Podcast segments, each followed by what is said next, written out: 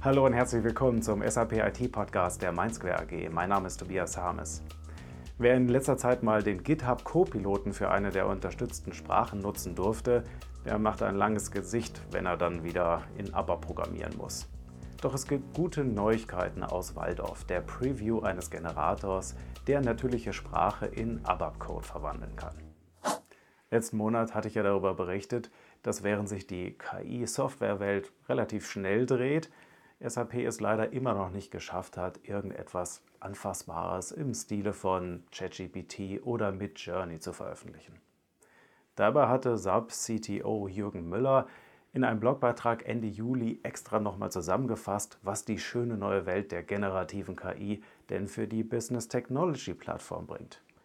Und was bei aller Euphorie über AI-Features in der SAP-Applikation vielleicht ein bisschen untergegangen ist und es eben nicht in die Hallen der SAP IT beim Kunden geschafft hat.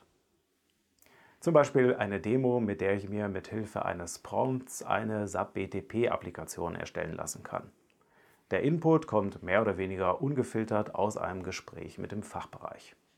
Oder der Hinweis auf die vor einigen Monaten veröffentlichte Referenzarchitektur für die Einbindung von Large Language Models mithilfe des BTP-Services SAP AI Core. Das dient dann so als Lüsterklemme zwischen SAP und zum Beispiel Services wie die von OpenAI. Das Fazit kommt nicht überraschend. Die Fähigkeiten der generativen KI lassen sich nicht nur gewinnbringend in SAP-Applikationen verwenden, sondern auch bei der Entwicklung von Applikationen, zumindest auf der SAP BTP. Und dadurch natürlich auch die Umsetzungszeit für Anforderungen aus dem Fachbereich deutlich reduzieren. Wenn ich allerdings die Quellen klicke und lese, dann weht mir schon ein stechender Laborgeruch entgegen. Ich muss ziemlich viele Dinge in und außerhalb meines Accounts machen, damit ich selber diesen Prototypen nutzen kann. Das ist weit entfernt von mal ebenso installieren im Stile eines GitHub Copiloten für Visual Studio Code. Warum ich das jetzt trotzdem nochmal erwähne, vor wenigen Tagen ist von SAP-Entwicklern in Waldorf ein Video veröffentlicht worden, in dem auch wieder eine SAP BTP-Applikation generiert worden ist. Diesmal auf Basis von RAP, dem ABAP RESTful Application Programming Model. Mit einem Prompt beginnen mit Generate an ABAP Cloud Business Application to manage travels, bookings and booking supplements konnte aus der Entwicklungsumgebung eine ausführbare ABAP-App mit den gewünschten Entitäten generiert werden. Das sieht schon eher aus wie etwas, was Developer tatsächlich in der Entwicklung nutzen können. Bevor alle Luft holen, ich weiß, ABAP in der Cloud hat erstmal wenig mit dem nicht objektorientierten Ich bin hier schon 20 Jahre im System Z-Report on-premise zu tun. Dafür wird vermutlich auf absehbare Zeit weiterhin mehr oder weniger diskret ChatGPT genutzt werden müssen. Wobei schade eigentlich, weil den Use Case hier ist ein alter Report und mach mir daraus bitte mal eine SAP BTP App dürften wohl in Zukunft alle haben.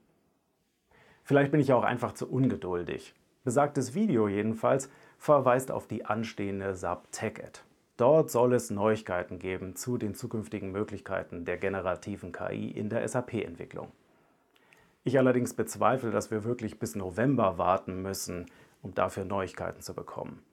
Bei KI-News im Wochentakt wird sich die SAP das bisher übliche Denken in Jahren und Monaten nicht leisten können.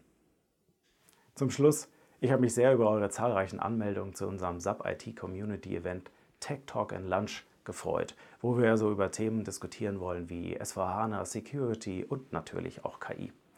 Wer noch dabei sein will, in Köln am 27.09. hat jetzt noch die Möglichkeit, sich anzumelden. Link packe ich in die Show Notes bzw. hier unter das Video. Wenn ihr keine Zeit dafür habt, dann ist vielleicht zumindest der Coffee Shop Background Noise Generator etwas für euch, mit dem ihr vielleicht eure Perspektive ändern könnt auch wenn ihr im Homeoffice oder in der Stillarbeit im Büro seid. Zumindest eine Möglichkeit, sich akustisch in ein Café zu versetzen, ganz ohne das Haus verlassen zu müssen. Viel Spaß dabei und in diesem Sinne, danke für eure Aufmerksamkeit, macht es gut, bis demnächst.